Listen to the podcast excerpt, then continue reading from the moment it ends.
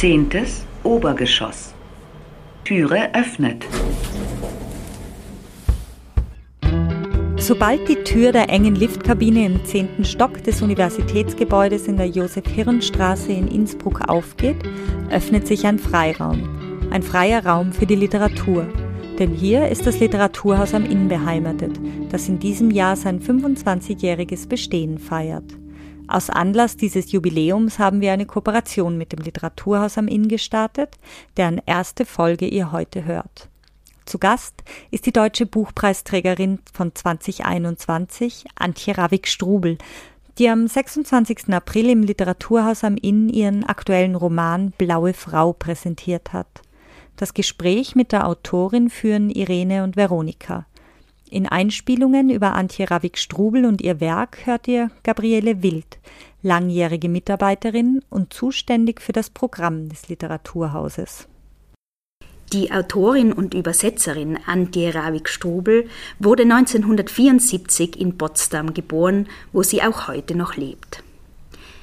2001 nahm sie am Wettlesen um den Ingeborg-Bachmann-Preis teil, bei dem sie mit dem Ernst-Willner-Preis ausgezeichnet wurde ein Preis, der am Beginn einer Schriftstellerinnenkarriere steht, innerhalb derer zahlreiche Preise und Auszeichnungen folgen sollten.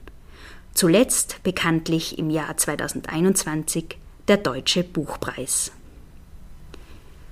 Über alle bisher erschienenen Romane etwas zu sagen, würde wohl den Rahmen sprengen, daher beschränke ich mich auf eine Auswahl. 2002 erschien Antje Ravik-Strubels Roman Unter Schnee ein Episodenroman, erschienen im DTV-Verlag, der im tschechischen Harachow spielt und eine Liebesgeschichte zwischen zwei Frauen erzählt. Eine der Nebenfiguren des Romans ist Adina, der letzte Teenager im Ort, wie es heißt. Adina wird uns dann auch im aktuellen Roman von Antje Rabik-Strubel, Blaue Frau, wieder begegnen, aber dazu später. Für Aufsehen in der Literaturkritik sorgte ihr 2004 im CH Beck Verlag erschienener Roman Tupolev 134.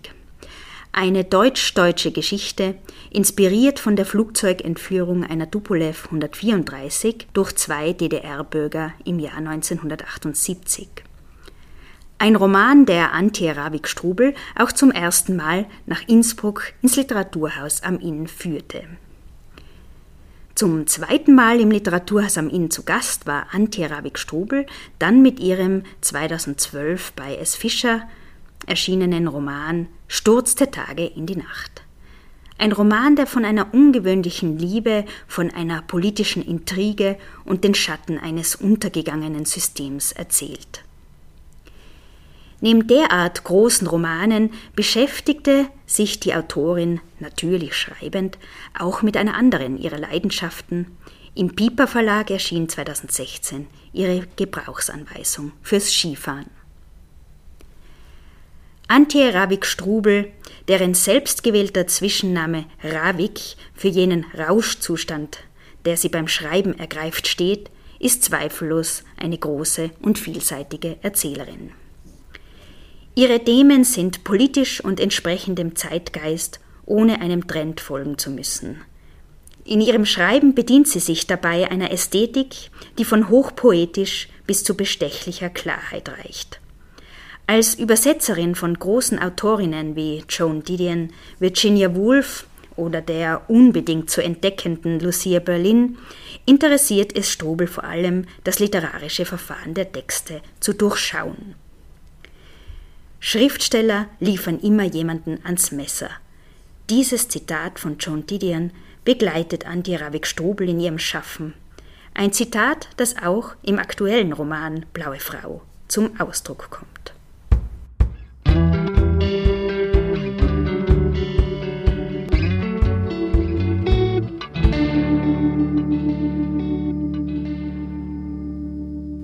Nach ihrer Lesung im Literaturhaus am Inn gestern Abend dürfen wir Antje Ravik-Strubel heute zum Gespräch mit uns begrüßen. Hallo und herzlich willkommen bei Auf Buchfühlung. Hallo.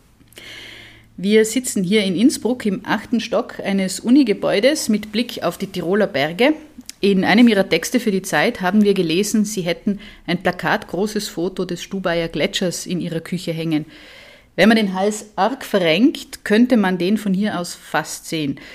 Waren Sie sehr enttäuscht, dass Sie das Literaturhaus gerade kurz nach Ende der Skisaison hierher nach Tirol eingeladen hat? Ja, sehr enttäuscht.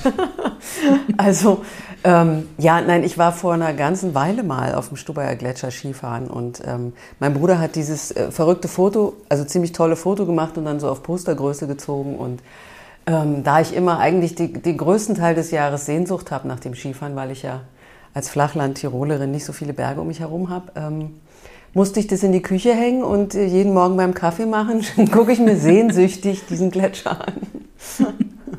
Äh, ja, das ist, äh, Sie sprechen es schon an, Sie bezeichnen sich selber als Flachland-Tirolerin. Jetzt bin ich leider nicht in der Position, sonst würde ich Sie zur Ehrentirolerin nennen natürlich.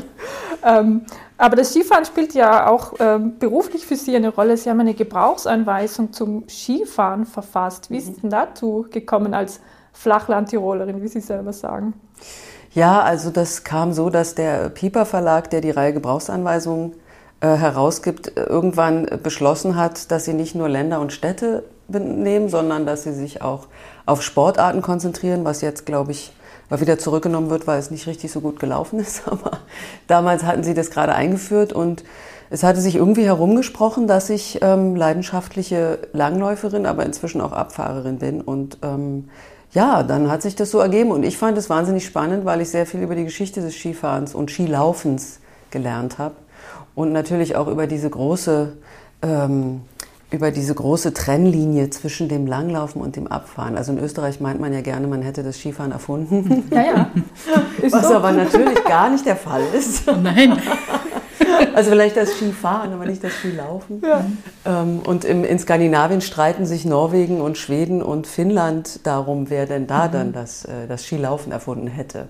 Was auch nicht so leicht zu sagen ist, weil es ja irgendwie bis, bis sonst wann äh, zurückgeht. Ja. So schwer es auch ist, sich thematisch vom Skifahren zu trennen, äh, springen wir nach Finnland. Da bleibt es zumindest kalt und schneereich. Sie waren 2012 in Finnland und haben dort begonnen, an der Blauen Frau zu schreiben. Wie blicken Sie denn heute, ein Jahrzehnt später, auf Ihre Zeit dort zurück? Also für mich war das eine sehr bereichernde Zeit, ähm, dieses halbe Jahr. Und ich hatte mir bewusst eigentlich die ähm, die zweite Jahreshälfte ausgesucht. Also ich war von September bis Ende Februar oder Anfang März da und wollte bewusst diese Winterzeit erleben. Ähm, auch diese, ja, das Tolle war ja, dass dann die halbe Ostsee zufriert und diese Kultur des Draußenseins im Winter kannte ich so auf diese Weise noch nicht. Das fand ich total spannend. Also man saß dann da eben auf dem Eis und machte Picknick oder Feuer und ähm, es ist auch total fantastisch, wie viele Loipen es in Helsinki mitten in der Stadt gab. Also die Leute sind da so im Winter eigentlich dauernd auf Ski unterwegs. Mhm. Das, jetzt sind wir doch wieder beim Skifahren. so funktioniert das beim Gespräch. Ähm, ja, also das fand ich alles ziemlich beeindruckend und hat, hat mir großen Spaß gemacht. Und eines Morgens guckte ich so aufs Thermometer und dachte, nee, es kann jetzt nicht sein. Minus 25 Grad? Wahrscheinlich ist das Thermometer kaputt oder so. Es war am untersten Ende. Aber es war tatsächlich so, man konnte auch die Handschuhe nicht ausziehen, weil sonst die Finger sofort irgendwie schmerzten mhm. bis auf die Knochen. Naja, aber das fand ich alles äh, sehr faszinierend. Aber was mir diese Zeit noch gebracht hat, war eigentlich so ein anderes Verständnis für das Verhältnis zwischen Ost- und Westeuropa, was ich auf diese Weise mhm. noch nicht ähm, vorher hatte. Mhm. Darüber kommen wir dann noch zu sprechen. Ähm, dass das Buch Blaue Frau unter anderem in Finnland spielt, ist ja auch abgesehen von ihrem Aufenthalt dort kein Zufall. Die ganz spezielle historische Situation Finnlands und die Nähe zu Russland hat man in Mitteleuropa ja so ein bisschen verdrängt, vor allem seit dem EU-Beitritt. Äh, bietet sich Finnland, Sie haben es jetzt schon angedeutet, äh, das im Roman eben an einer Stelle als Scharnier zwischen Ost und West bezeichnet wird, besonders gut an für einen Roman, äh, in dem eben auch Europa eine äh, große Rolle spielt. Was lässt sich denn am Beispiel Finnlands da besonders gut zeigen? Ja, wie sich herausstellte, hat es sich ähm, angeboten. Also zunächst war mein Interesse eigentlich nur tatsächlich diese finnische Landschaft irgendwie zu fassen. Oder es hat mich begeistert, da zu sein und dann ist das in mein Schreiben quasi eingeflossen. Ähm, aber während ich daran arbeitete und während ich da mit Leuten sprach ähm, und so, so weiter, stellte sich eben heraus, dass das ein perfekter Ort ist, um äh, gerade so eine Ost-West-Thematik zu erzählen, weil ja Finnland als ja, sogenanntes neutrales Land zwischen Ost und West lange mit seiner Neutralitätspolitik neutrales Land, habe ich gerade gesagt, mit seiner Neutralitätspolitik existierte. Und im Grunde kam ich mir immer so vor, als würde ich einerseits durch meine Kindheit laufen, also Kindheit im Osten. Und man merkt natürlich diesen, diesen slawischen Einfluss sehr stark und gleichzeitig aber im Westen sein. Also alle Zeit, die ich nach der Wende ja, äh, erlebt habe. Also es ging so ineinander über. Und das war irgendwie eine ganz besondere Situation. Und ich glaube, in Finnland ist man sich auch ähm, beider Welten auf eine bestimmte Weise viel stärker bewusst als irgendwo sonst, weil beides im Grunde so nah ist. Also diese lange Grenze zu Russland und gleichzeitig aber ist man Teil der skandinavischen westlichen Welt. Und das geht da so ineinander und bringt natürlich auch eine andere Art von Aufmerksamkeit diesen Themen gegenüber mit sich. Ähm, das, äh, du hast es angesprochen, Irene, das hat ja jetzt ähm, eine ganz andere Brisanz wieder bekommen durch den Krieg in der Ukraine, äh, was auch so ein bisschen mit unserer ähm, mittelwesteuropäischen Ignoranz vielleicht zu tun hat, ähm, dass wir Finnland eben seit dem EU-Beitritt wirklich als europäisches Land und überhaupt nicht mit dem Osten so ein bisschen äh, verbinden. Zumindest bei uns ist das so. Ich weiß, in anderen Regionen wird das anders sein. Und in Ihrem Buch kommt das eben wirklich wunderbar raus. Jetzt habe ich das Buch zum zweiten Mal gelesen, äh, das erste Mal gleich nach Erscheinen. Und jetzt natürlich beim zweiten Mal habe ich selber auch ganz anders ähm, gelesen und ganz andere Aspekte sind mir viel, viel zentraler dann auch vorgekommen. Ähm, äh, glauben Sie, dass das Buch jetzt äh, vor diesem Hintergrund auch anders rezipiert werden würde von der, von der Kritik, beziehungsweise ob es jetzt überhaupt anders rezipiert wird, wenn das jemand liest? Kann ich mir gut vorstellen. Also ich selber lese es ja inzwischen nochmal anders. Also man liest es plötzlich mit so einem Schrecken, noch mit so einem zusätzlichen Schrecken, also angesichts dieser ähm, dieser neuen Situation. Und wahrscheinlich würde da nochmal ein ganz anderes Gewicht gerade auf dieses ost-westeuropäische Verhältnis gelegt. Also vorher war das mehr so, aha, cool, also okay, ist jetzt auch noch so ein Thema irgendwie, mhm. habe ich so den Eindruck gehabt, es wurde so nebenbei wahrgenommen, meistens jedenfalls. Und jetzt würde das wahrscheinlich sogar dieses, äh, ja, das würde vielleicht sogar der Aufhänger sein für viele Rezensionen, nehme ich mal an. Mhm. Weil es hat ja doch also manche Szenen ähm, kann ich jetzt gar nicht mehr so richtig lesen, weil das plötzlich irgendwie so ein Kloß im Hals ja. bewirkt oder so. Ja, nee, das manchmal ist es erschreckend, wie aktuell oder wenn die, wenn die, wenn die politische Lage so ein Buch überholt quasi oder nochmal anders ins, in, in ein aktuelles Licht rückt. Ja. Ich fand es schon sehr hellsichtig, also ähm, gerade auch was, was Putin angeht und, und diese Aggression die man bei uns ja irgendwie kleingeredet hat oder, oder nicht wahrhaben wollte. Und, und äh, es ging einem selber ja auch so. Und jetzt habe ich es gelesen und wie Sie sagen, auch mit, mit einem Kloß im Hals zum Teil, dass das jetzt, aber, aber eben, ich hatte schon den Eindruck, dass Sie die Situation besser einschätzen konnten, als das die meisten hier im Westen gemacht haben. Ja, also es ist gar nicht meine eigene Hellsichtigkeit, sondern es sind einfach meine, es kam durch die Gespräche mit ähm, baltischen WissenschaftlerInnen und auch russischen und finnischen Leuten, die eigentlich ja schon, also schon damals, 2012, das war ja noch vor der, der Besetzung der Krim, irgendwie gesagt haben, man muss aufpassen, was sich da in Russland entwickelt. Und ähm, ich erinnere mich an einen, an einen Litauer, der irgendwie sagte, ähm, das ist total gefährlich, weil Putin diesen Stalin-Kult wiederbelebt. Aber also, wenn man es hätte hören wollen, hätte man es auch schon vorher hören können. Es gab viele aus vieler oder aus ähm, vielen Richtungen ähm, nicht nur aus der Literatur, auch aus der Wissenschaft und der Politik und so weiter, diese, diese Warnung schon damals, aber daran sieht man auch wieder sozusagen diese Art von, oder diese etwas arrogante Haltung, dass, naja, was die Osteuropäer sagen, die haben da ihre sowjetische Geschichte, die sind irgendwie paranoid und was weiß ich, dass man da eigentlich gar nicht wirklich hingehört hat. Oder auch nicht wollte. Also ich meine, Deutschland hat auch schön gelebt mit billigem Gas von Putin. Mhm. Also da hört man auch gerne mal weg.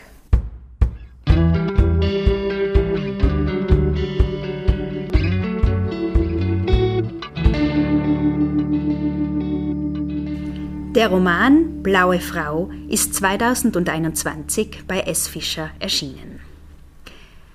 Adina, die Protagonistin des Romans, ist der letzte Teenager in ihrem Heimatdorf in Harachow im tschechischen Riesengebirge. Sie fühlt sich wie der, Zitat, letzte Mohikaner. So nennt sie sich auch, wenn sie in Chatrooms mit Gleichgesinnten aus aller Welt in Kontakt tritt.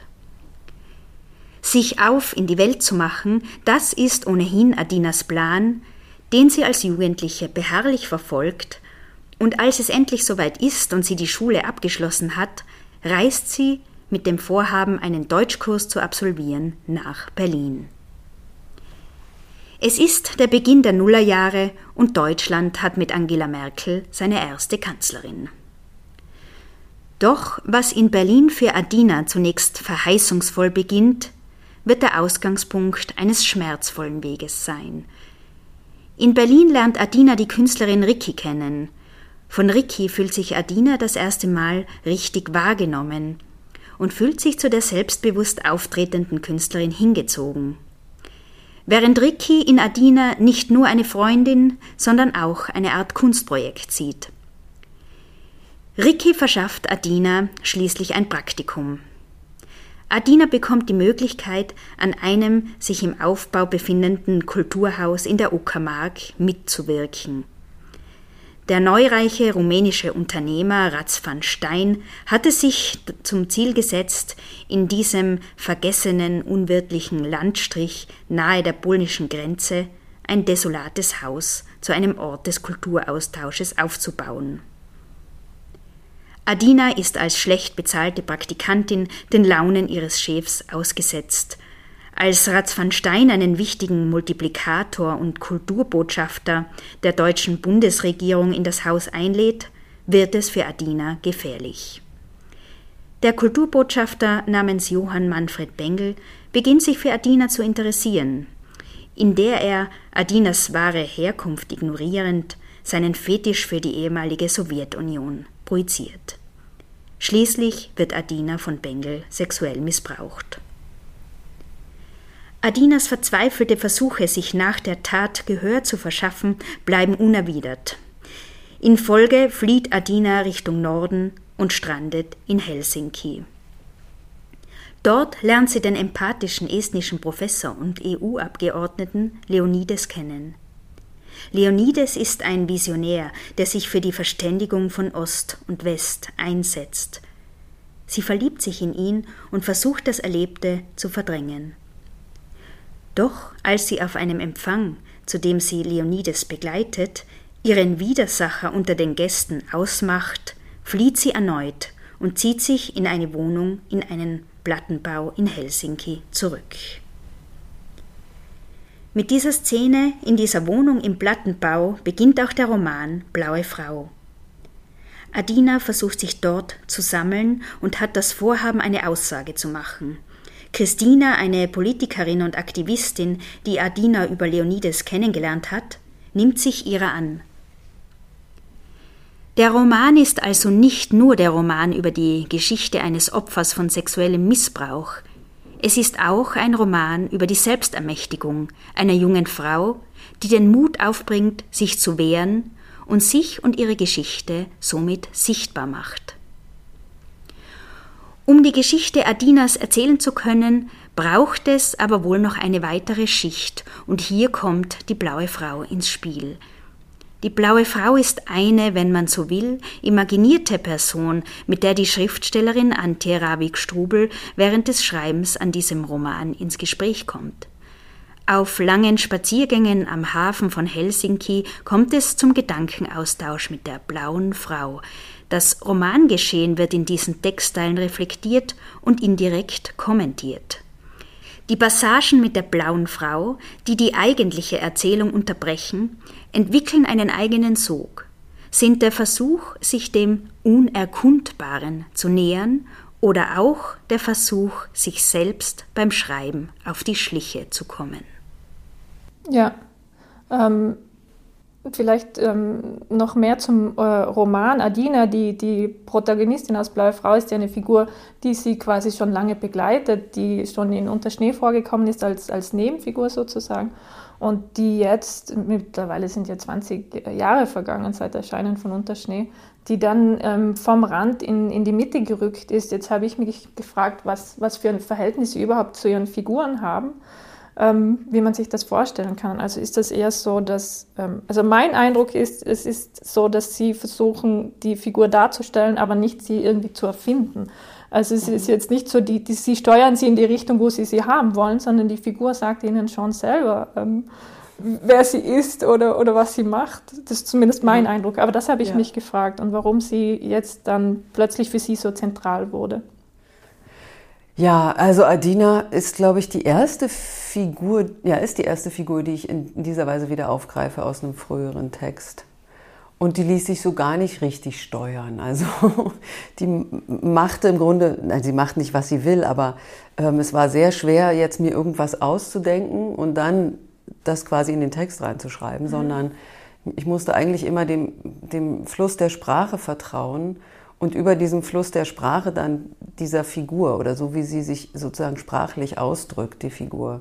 Also es ist jetzt nicht so, als würde ich Adina irgendwie so lebendig vor mir sehen und mit ihr einkaufen gehen oder sowas, erzählen ja manche auch, dass es so sei, aber bei mir nicht, sondern sie ist irgendwie sprachlich vorhanden und die Sprache und die Figur müssen zusammengehen, dann funktioniert's. Und mhm. wenn ich mir aber irgendwas ausdenke, ohne es sozusagen sprachlich auszuführen, und es dann versuche irgendwie da so quasi dem Text aufzudrücken, funktioniert es nicht.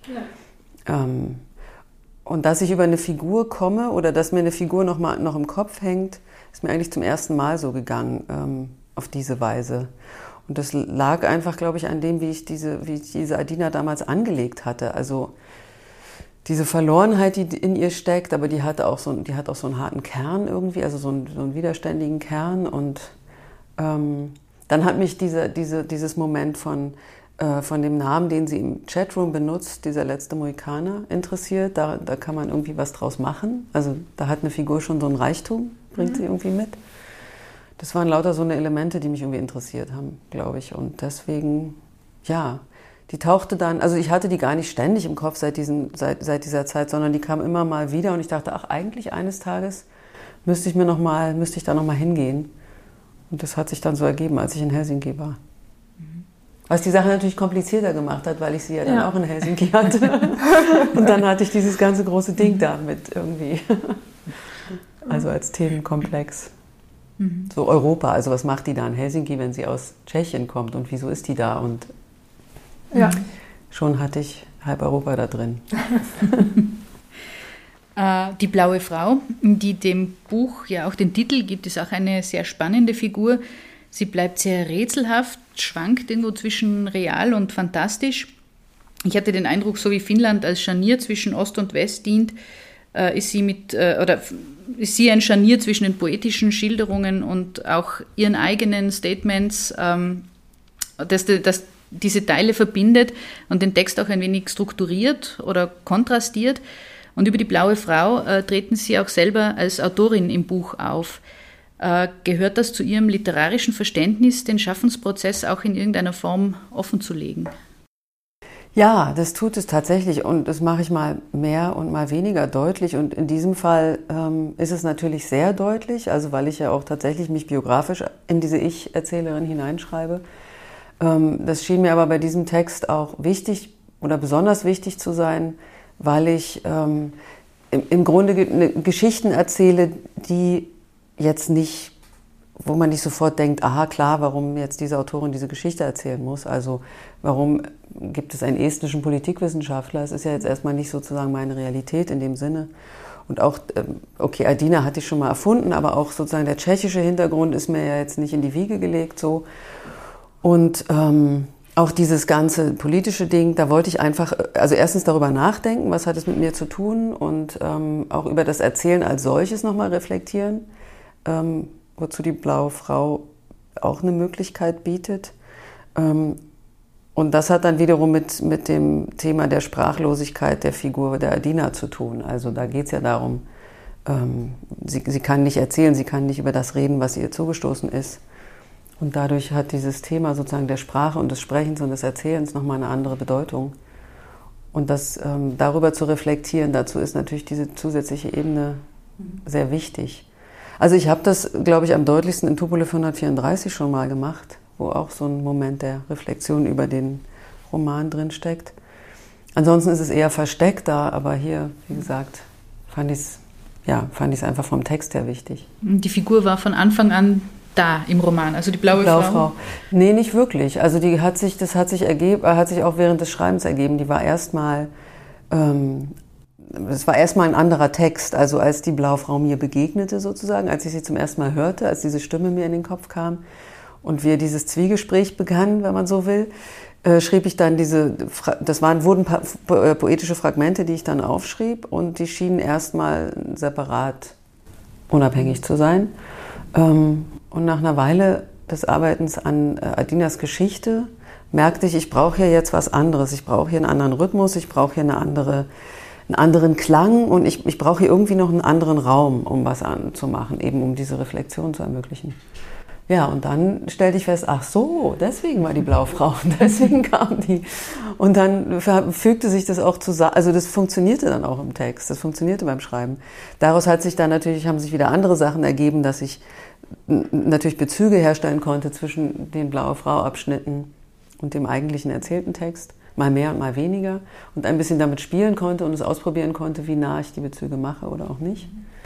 Aber ich überlege mir so eine Sachen sowieso nicht unbedingt immer vorher, weil ich äh, beim Schreiben eigentlich selber Sachen entdecken will erst und gucken will, wo mich das alles hinführt. Also so, als würde ich selber ein Buch lesen und irgendwie gespannt sein, was passiert. Und so, hat, so war das dann auch. Und dann ist man ganz überrascht und denkt, wow, das ist ja eine coole Idee, jetzt mache ich das mal.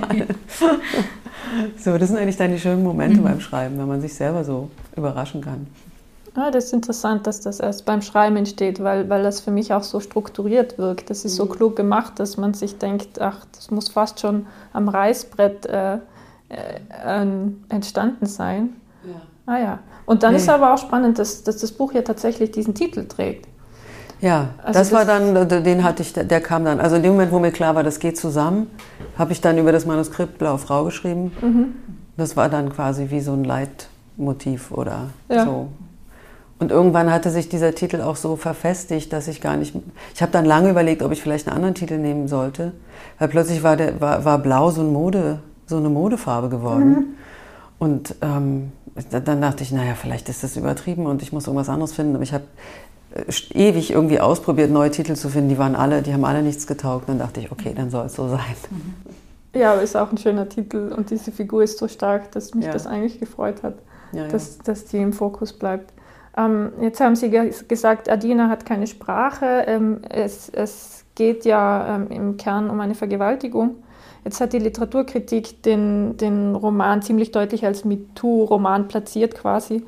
Und was ich problematisch äh, finde, dass man dieses Label da draufklebt und sagt, das ist ein MeToo-Roman und, und irgendwie auch dann nicht sagt, ähm, um was es wirklich geht. Also MeToo ist keine Vergewaltigung, das so miteinander zu verknüpfen, fand ich problematisch. Auf der anderen Seite macht das das eben vielleicht auch leichter, darüber zu sprechen und, und wenn man dieses Label draufklebt. Aber wie, wie stehen Sie selber zu dieser Einordnung und von dieser, zu dieser Rezeption als, als MeToo-Roman? Naja, das Problem ist, glaube ich, immer bei, so, bei den Texten oder bei Literatur, dass man schnell so Label draufgeklebt kriegt und dann gehen ganz viele Sachen verloren. Also ähm, da gehen natürlich viele Einzelheiten verloren und es ist ja auch insofern kein MeToo-Roman, als es MeToo noch gar nicht gab, als ich anfing zu schreiben. Also 2017, Ende 2017 ging es, glaube ich, los. Da war ich ja schon in den letzten, also war ich schon ziemlich gegen, äh, habe ich schon das Ende eigentlich erreicht gehabt, der ersten Version so ungefähr. Also diese Bewegung hat mich eingeholt und ich war auch ganz froh darüber, dass es sie gab. Also dass es endlich mal ähm, dieser, diese Machtmissbrauchs, ja, Machtmissbrauch als solcher überhaupt zur Sprache kommt.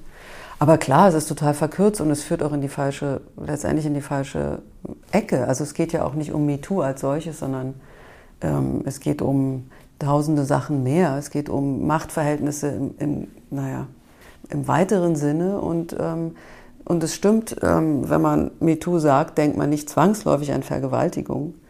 Ähm, auch das ist nochmal, finde ich, ein bisschen problematisch. Aber vielleicht ja, hilft es tatsächlich darüber, so zu sprechen, dass man nicht gleich irgendwie denkt, oh Gott, ich kann dieses Buch nicht lesen. Mhm. Kann schon auch sein.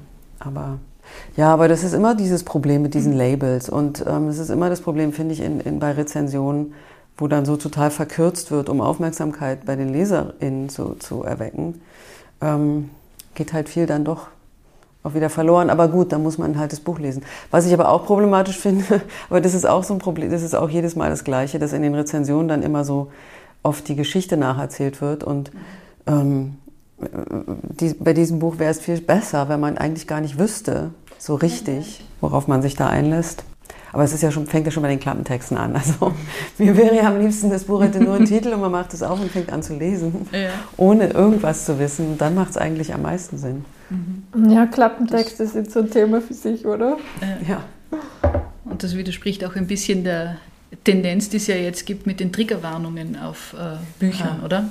Ja. Das würden Sie dann auch nicht. Nein. Äh, Nein. ich meine, man, es gibt ja auch keine Triggerwarnung im Leben. Ja, also stimmt, schön wäre es, wenn es die im Leben ja. gäbe, finde ich ja noch sinnvoller. Ja. Im Buch passiert jetzt, okay, es passiert nicht, man ist nicht, mhm. kann auch verletzt werden durch Literatur, aber ich meine, mich warnt leider im Leben keiner vor. Mhm. Äh, die Vergewaltigung äh, Adinas und die dadurch erzwungene Sprachlosigkeit der Protagonistin prägt den ganzen Roman, prägt auch die Handlung oder die Bewegung der Figur durch Europa. Wie Sie schon gesagt haben, mm, im vierten und letzten Teil des Buches bemächtigt sie sich dann der Sprache wieder und damit auch sich selbst. Und da spielt äh, die Menschenrechtsaktivistin Christina eine ganz zentrale Rolle. Und äh, mit ihr rücken dann auch die rechtlichen Aspekte von sexueller Gewalt in den Vordergrund. Wie haben Sie denn zu diesem Thema recherchiert und was hat Sie da in dem Bereich am meisten überrascht oder auch schockiert? Ja, also ich habe ähm, hab mich eingelesen, ich habe äh, Gerichtsprotokolle gelesen von äh, betroffenen Frauen, ähm, ich habe mit Anwältinnen und äh, Richterinnen gesprochen und mit einem Strafverteidiger ähm, war ich dann eine ganze Woche sogar unterwegs bei seinen Verhandlungen und ähm, der hat mich also der, der hat mich sehr in seine Arbeit einsehen lassen. Das war eigentlich ziemlich gut. Also gerade die Gegenseite irgendwie auch kennenzulernen. Ähm, ja, also das war alles, ich, ich erkannte mich damit ja eigentlich im Grunde gar nicht aus vorher und war dann doch über viele Dinge sehr überrascht. Also alleine die Tatsache, dass ähm, die Frau mit dem Täter im Gerichtssaal sein muss, während von ihr verlangt wird, dass sie sozusagen quasi lückenlos erzählt, was da passiert ist, fand ich ja schon, also das fand ich ganz seltsam. Und ähm, zumal ich wusste, dass selbst bei Stalking-Fällen in Skandinavien ähm, man nicht im selben Raum ist. Also das wird ganz selbstverständlich mit Videoübertragung gelöst. Ähm, es ändert sich also zumindest in Deutschland wohl auch so langsam gerade. Es gibt zumindest jetzt immerhin schon ein Bewusstsein dafür. Also das fand ich vollkommen seltsam. Dann dieses große Problem der, Glaubwürdigkeit der Frauen. Also es, es, existiert immer noch. Es ist ja schon, es ist ja auch ein uraltes Thema, dass den Frauen nicht geglaubt wird. Ähm, das schlägt sich dann auch auf den, auf den Gerichtsprozess wieder. Ähm, dass, der, dass die Verteidiger sich furchtbar benehmen können und einfach irgendwie die Frau so, so fertig machen von hinten, so leise oder also solche Dinge fand ich furchtbar. Und dann ganz grundsätzlich, dass Diebstahl schärfer bestraft wird als Körperverletzung. Also in Deutschland ist das offensichtlich so. Ich dachte, was ist denn das für ein uraltes, was sind denn das für uralte Gesetze? Ja, also ich hatte irgendwie, hab, war bei einem Verfahren dabei, wo irgendwie so ein, so, ein, so ein armer Schlucker, der irgendwie so ein Kinderspielzeug geklaut hat von irgendeinem so reichen Grundstück, was da ewig im Regen lag, der wurde zu einem Jahr Gefängnis auf Bewährung verurteilt, weil er irgendeinen so kleinen Spielzeuglaster geklaut hat. Ich dachte, das kann jetzt nicht wahr sein. Und wenn man sich anguckt, wie Menschenhandel oder ähm, von Vergewaltigung mal ganz zu schweigen bestraft wird, das ist irgendwie lächerlich im Vergleich zu sowas. Ja. Also solche Sachen haben mich doch sehr, also auch zum Teil sehr, sehr, sehr wütend gemacht, muss ich sagen. Mhm. Und haben Sie dazu gebracht, auch die Arbeit dann eine Zeit lang zu unterbrechen, haben Sie gestern Abend im Gespräch erzählt, oder? Genau, ja. Ja, ja ich, es war dann einfach irgendwie zu viel und ich merkte, diese Wut geht in diesen Text rein und das tut, tut ähm, der Literatur nicht gerade gut. Also äh, da muss man tatsächlich irgendwie auf eine Demo gehen oder irgendwie wie Christina aktivistisch unterwegs mhm. sein mhm. ähm, und nicht literarisch schreiben. Dann, deswegen musste ich den erstmal eine ganze Weile mhm. zur Seite legen. Christina sagt an einer Stelle im Roman zu Adina, die heutigen Gesetze sind Ableitungen der Gesetze, die einmal von Männern gemacht wurden. Deshalb fallen nicht sie durch die Löcher, sondern du, egal was im Grundgesetz steht. damit bringt sie eins der Probleme, äh, das auch demokratische Gerichte haben, auf den Punkt, nun sind Sie Autorin und keine Juristin, aber als jemand, der sich sehr eingehend mit dem Thema befasst hat, welche Änderungen im Rechtssystem wären denn am allerdringlichsten, wenn Sie sie sich wünschen könnten, um diese unglaublichen Missstände, wie Sie sie gerade geschildert haben, im System zu beheben? Ja, ich weiß jetzt nicht, also welche Gesetze jetzt geändert gehören, da kenne ich mich tatsächlich nicht äh, so wahnsinnig aus. Und es hat sich ja einiges in den letzten Jahren schon mal geändert. Mhm. Also dieses Nein heißt Nein, Duktus oder ja. Also es gibt ja einige Sachen, die sich geändert haben. Ich glaube, was sich einfach ändern muss, das kann man aber nicht so einfach beschließen, ist das Frauenbild immer noch. Mhm. Also das Frauenbild in der Gesellschaft ist einfach uralt und konventionell und immer noch geprägt von absolut patriarchalen Vorstellungen. Ähm, ich sehe das nur, also ich habe immer diesen Vergleich zu Skandinavien, wo man einfach sieht, dass sich da eine emanzipatorische Bewegung ohne Unterbrechung von den 20er Jahren weiterentwickelt hat. Und da ist insgesamt das Frauenbild einfach ein viel, ähm, ja, ein ganz anderes, fortschrittlicheres, selbstverständlicheres irgendwie. Und ähm, Deutschland ist ja ein Land, was noch vor wenigen, da mussten ja noch vor wenigen, Fra äh, vor wenigen Jahren die Frauen ihre Männer fragen, ob sie arbeiten mhm. gehen dürfen und so weiter. Also das sind immer noch so uralte Vorstellungen, die da in den Köpfen hängen und die schlagen sich dann eben auch in der Auslegung, selbst wenn die Gesetze vielleicht schon besser sind, in der Auslegung dessen nieder, was, mhm. da, ähm, was da juristisch festgehalten ist. Zum Frauenbild passt auch äh, was anderes, was mir aufgefallen ist. Und zwar ist an einer Stelle, dass Adina keine Frau ist oder sich gar nicht so als Frau identifiziert, dass diese Geschlechterrollen für sie keine Rolle spielt und sie sich da nicht so einordnet. Und dass das aber ihr eigener Geliebter gar nicht weiß. Also der, der, das ist ihm nicht bewusst, wie, es, wie sie sich identifiziert. Ich glaube gar nicht, dass ihm nicht wichtig ist, aber er nimmt das gar nicht so, so wahr wahrscheinlich. Und äh, das fand ich sehr bezeichnend als Bild für dieses Aufeinanderprallen von auf der einen Seite ähm, Identitätspolitik und, und äh, Genderdiskursen und auf der anderen Seite eben Lebensrealitäten, wo das dann keine Rolle zu spielen scheint. Spielt natürlich mhm. eine Rolle, aber es scheint keine Rolle zu spielen. Und was mir jetzt gefallen hat, eben, dass das nicht nur in so einen negativen Bereich gebracht wird, also dass das für den Bengel keine Rolle spielt, wie jemand sich identifiziert, das ist klar, aber eben auch, dass sogar in einer, in einer Liebesbeziehung das nicht so eine Rolle spielt oder nicht wahrgenommen wird. Das, das fand ich interessant. Ähm, vielleicht können Sie auch was dazu sagen, wie Sie diese Kluft sehen oder ob Sie das als Kluft sehen, dieses Identitätspolitik auf der anderen Seite und dann Lebensrealität. Mhm. Ja, ähm, also theoretisch ist es natürlich, ich habe immer das Gefühl, theoretisch sind wir viel weiter als, als lebenspraktisch oder so. Ähm, zumindest was äh, jetzt die Mainstream-Gesellschaft angeht. Also äh, in queeren Zusammenhängen, glaube ich, hat sich das, ist es was anderes. Da wird, werden auch andere Modelle gelebt und natürlich andere Vorstellungen irgendwie gelebt. Aber ähm, selbst wenn man den Unidiskurs vergleicht mit dem, was eigentlich in der breiteren Gesellschaft debattiert wird, ist da eine Riesendiskrepanz. Und dann natürlich, wenn jemand, so jemand wie Leonides, der damit ja überhaupt gar keine Berührung hat, ähm, und Adina, die das aber auch jetzt gar nicht, das ist ja gar nicht ihr Hauptthema mehr. Das ist ja alles total unterbrochen durch diese Vergewaltigung.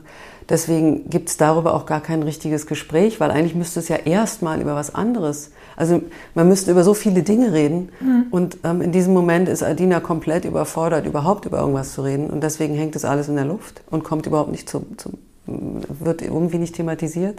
Letztendlich leben sie beide eigentlich aneinander vorbei und suchen auch beieinander andere Dinge also da kommt irgendwie gar nichts so richtig zusammen, aber ich finde, das ist auch nicht so, so ganz ungewöhnlich und vielleicht auch nicht nur der Fall in solchen Extremsituationen, sondern tatsächlich in Situationen, wo Leute, die überhaupt gar keine Berührung damit haben und andere, die aber sich irgendwie äh, als fluides Gender bezeichnen, sich auch nicht dauernd erklären wollen. Das ist ja auch mühsam. Man muss sich sozusagen, man müsste sich eigentlich dauernd erklären, jemandem gegenüber, der da noch gar keinen Zugang so richtig hat. Und will man das dann? Also mhm. es ist natürlich auch sehr anstrengend und es gibt halt diese Selbstverständlichkeit noch nicht, die es eigentlich geben müsste im Umgang damit. Mhm. So, um es jetzt zu einer ganz selbstverständlichen, lebenspraktischen Realität irgendwie zu machen. Ja, ich fand es schön, dass eben gesagt wird und angedeutet wird und dann nicht so ein großes Thema draus mhm. wird, weil es einfach, ja, wie Sie sagen, nicht passt und andere Sachen dann im, im Vordergrund stehen. Ähm, an einer Stelle heißt ja auch, äh, Christina sagt, glaube ich, zu Leonidas, hast du nicht Virginia Woolf gelesen? Und dann heißt, nein, natürlich hat er Virginia Woolf nicht gelesen. Jetzt äh, sind Sie äh, Übersetzerin, Sie haben Virginia Woolf übersetzt, ganz großartig, und, und, und John Didion. Und ähm, man merkt, dass Ihrem Werk auch, also diese Nähe kommt mir vor, merkt man, äh, merkt man an. Und das wird ja auch oft gesagt.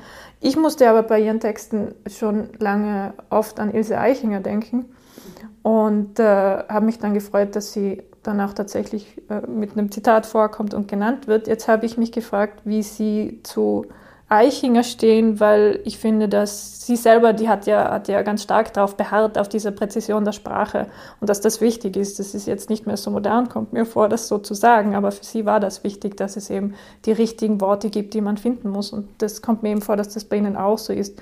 Ähm, jetzt würde mich interessieren, wie Sie Eichinger sehen, ob das für Sie auch eine prägende Autorin äh, war oder, oder ähm, eher zufällig in den Roman gerutscht ist. Nee, nicht ganz zufällig. Also ähm ich habe Ilse Eichinger ganz früh schon mal angefangen zu lesen und habe sie da, glaube ich, nicht wirklich verstanden. Also so irgendwie mit, weiß ich nicht, Anfang 20 oder so. Und dann war, mir sie, war sie mir irgendwie immer so ein bisschen zu dunkel. Also ich hatte nicht so richtig einen Zugang. Und eigentlich erst über Silvia Bowenschen, die ja lange meine Lektorin war, die ein absoluter Eichinger, also die, sie liebte Ilse Eichinger.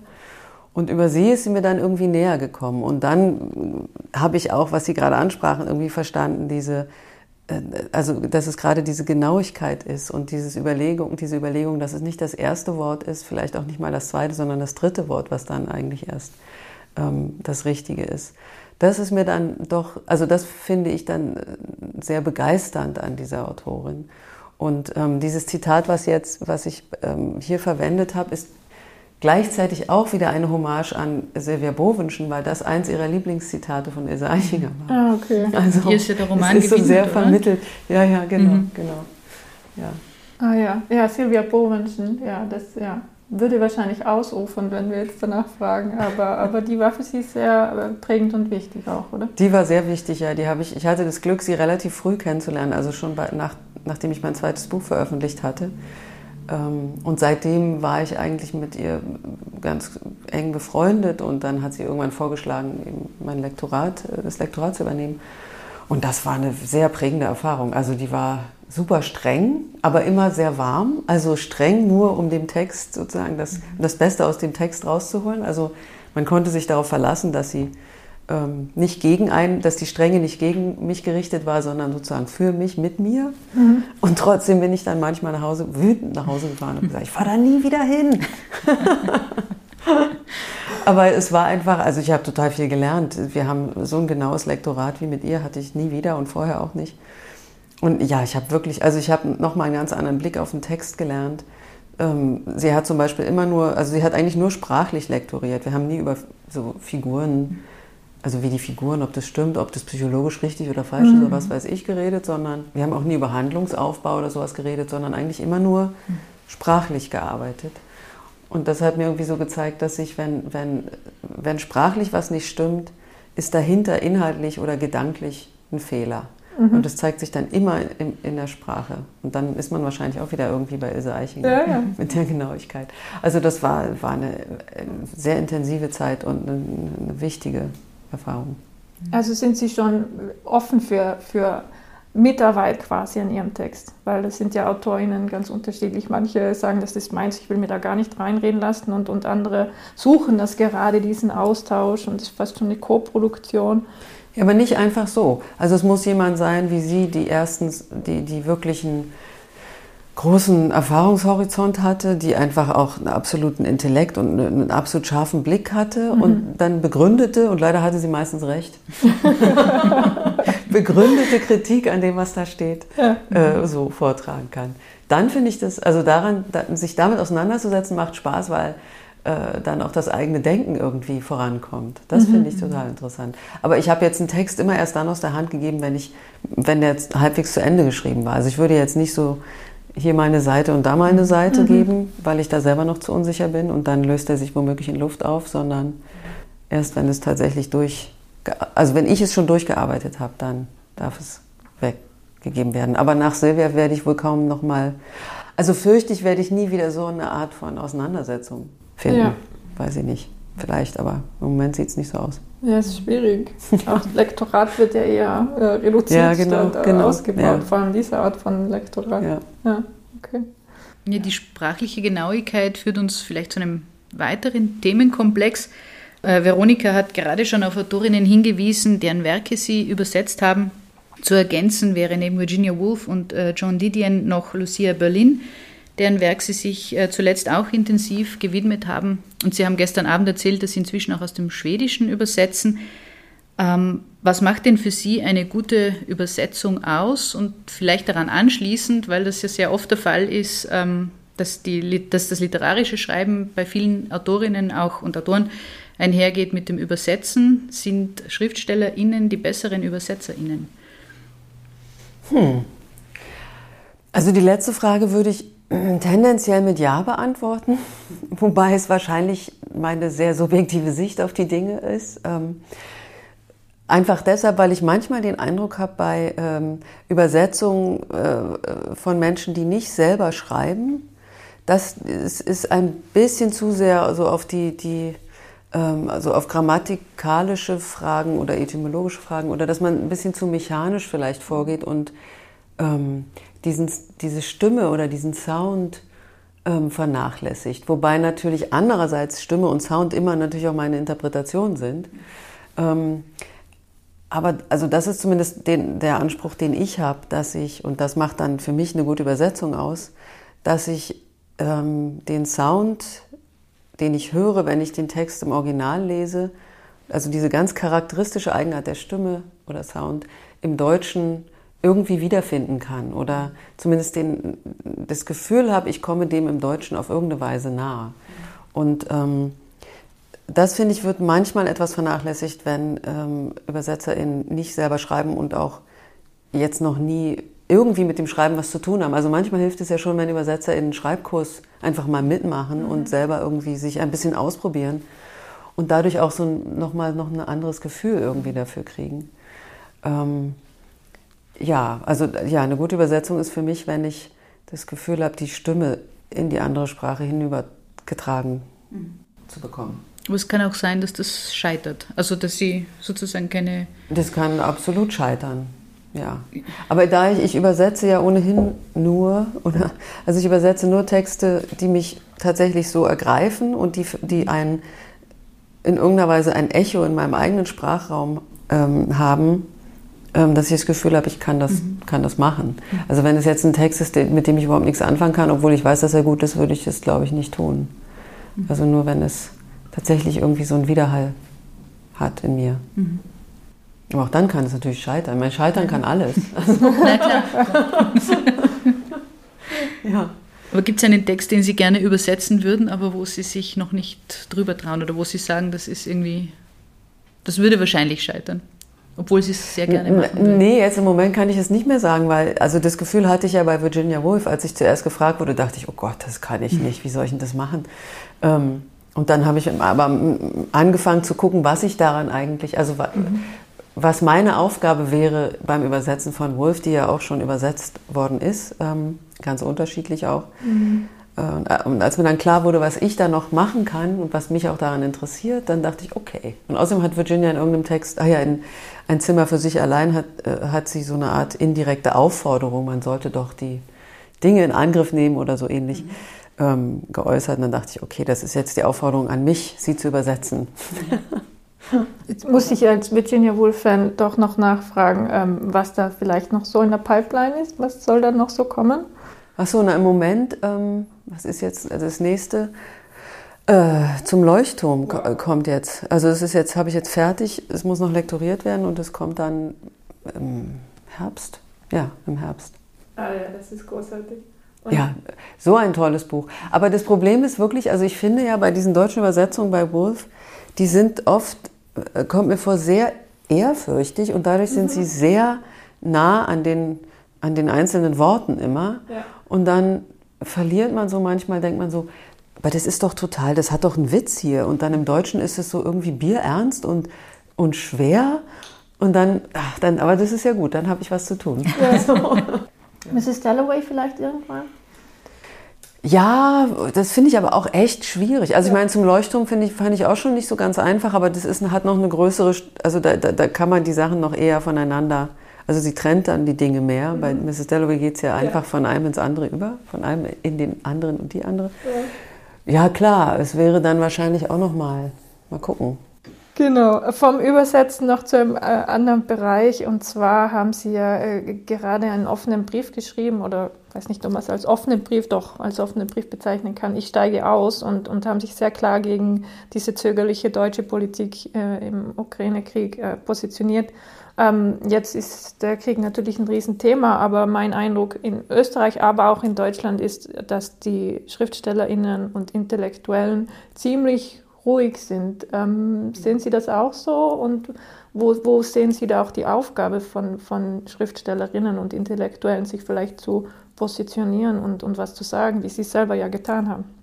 Ja, ich finde das irgendwie, weiß nicht so genau, wie ich das be beantworten soll. Also für mich ich hatte, ich habe mich vorher eigentlich noch oder selten politisch auf diese Weise, vor allem auf so eine doch sehr direkte Weise geäußert, aber dadurch, dass, also eigentlich durch, mein, durch den Roman und meinen Aufenthalt in Finnland und durch diese Beschäftigung vorher schon im Grunde mit, ähm, ja, mit diesem Ost-West-Problem, ähm, habe ich mich eher dann gefragt, warum sagt eigentlich niemand was? Also mhm. da hat mich an dieser Stelle, weil mich das so wirklich irgendwie nochmal anders was angeht als die Dinge vorher und weil es ja sowieso, also dieser Krieg in Europa natürlich total unvorstellbar ist, aber irgendwie hatte, war ich da so betroffen davon, dass ich mich da gewundert habe, warum mhm. niemand was sagt.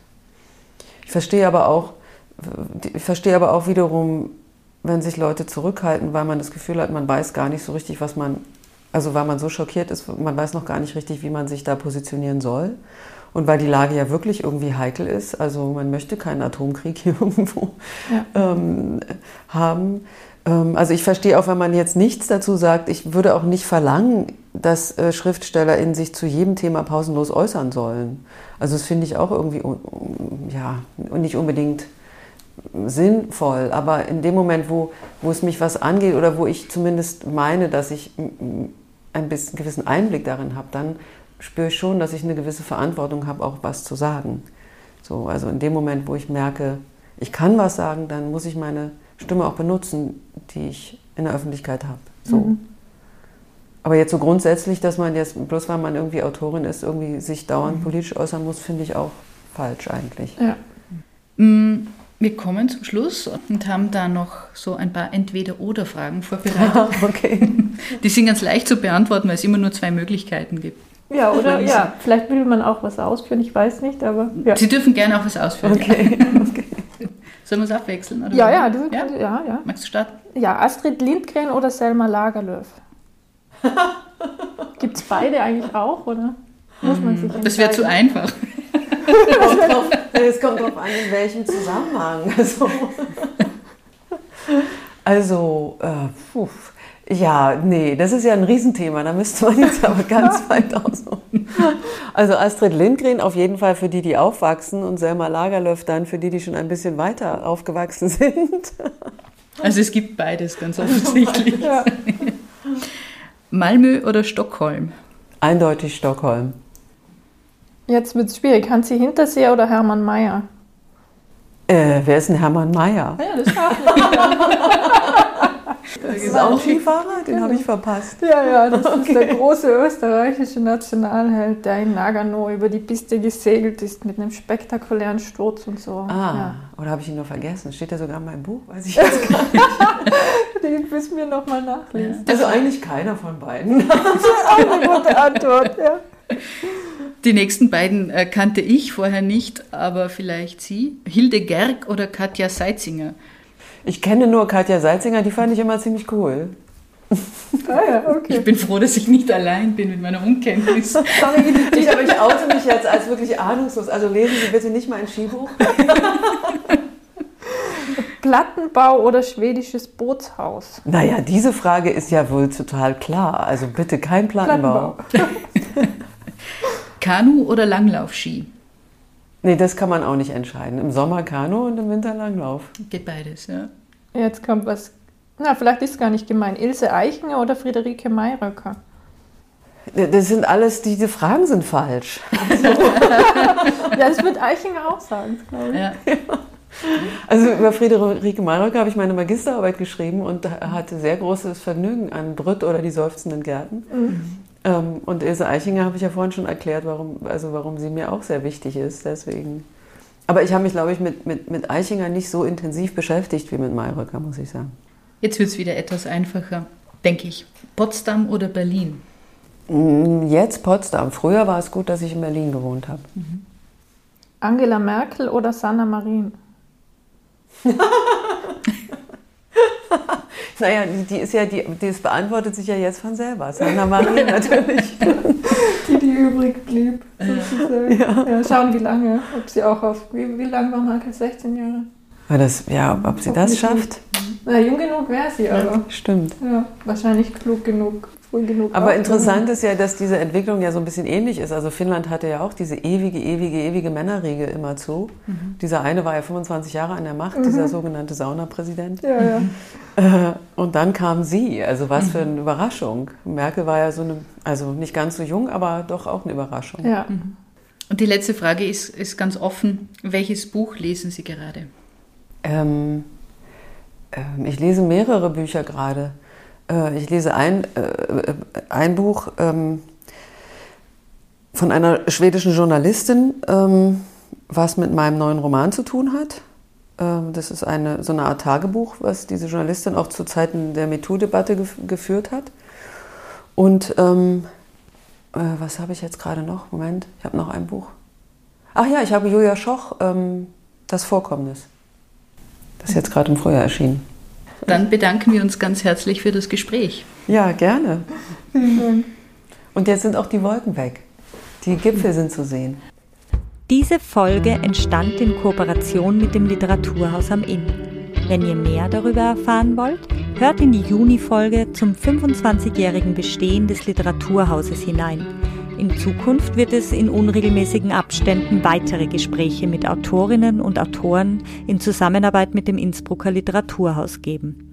Dafür ganz herzlichen Dank an das Team des Literaturhauses und einen besonderen Dank an Gabriele Wild für ihren Beitrag zu dieser Folge. Wenn ihr euch für das Programm des Literaturhauses am Inn interessiert, schaut auf die Homepage www.literaturhaus-am-in www.ftf.at oder folgt den entsprechenden Kanälen und Seiten auf Facebook, Instagram oder Twitter. Das gleiche gilt für auf Buchfüllung. Damit ihr weiterhin nichts verpasst, folgt uns auf unseren Social Media Kanälen oder abonniert den Podcast gleich in eurem liebsten Podcatcher.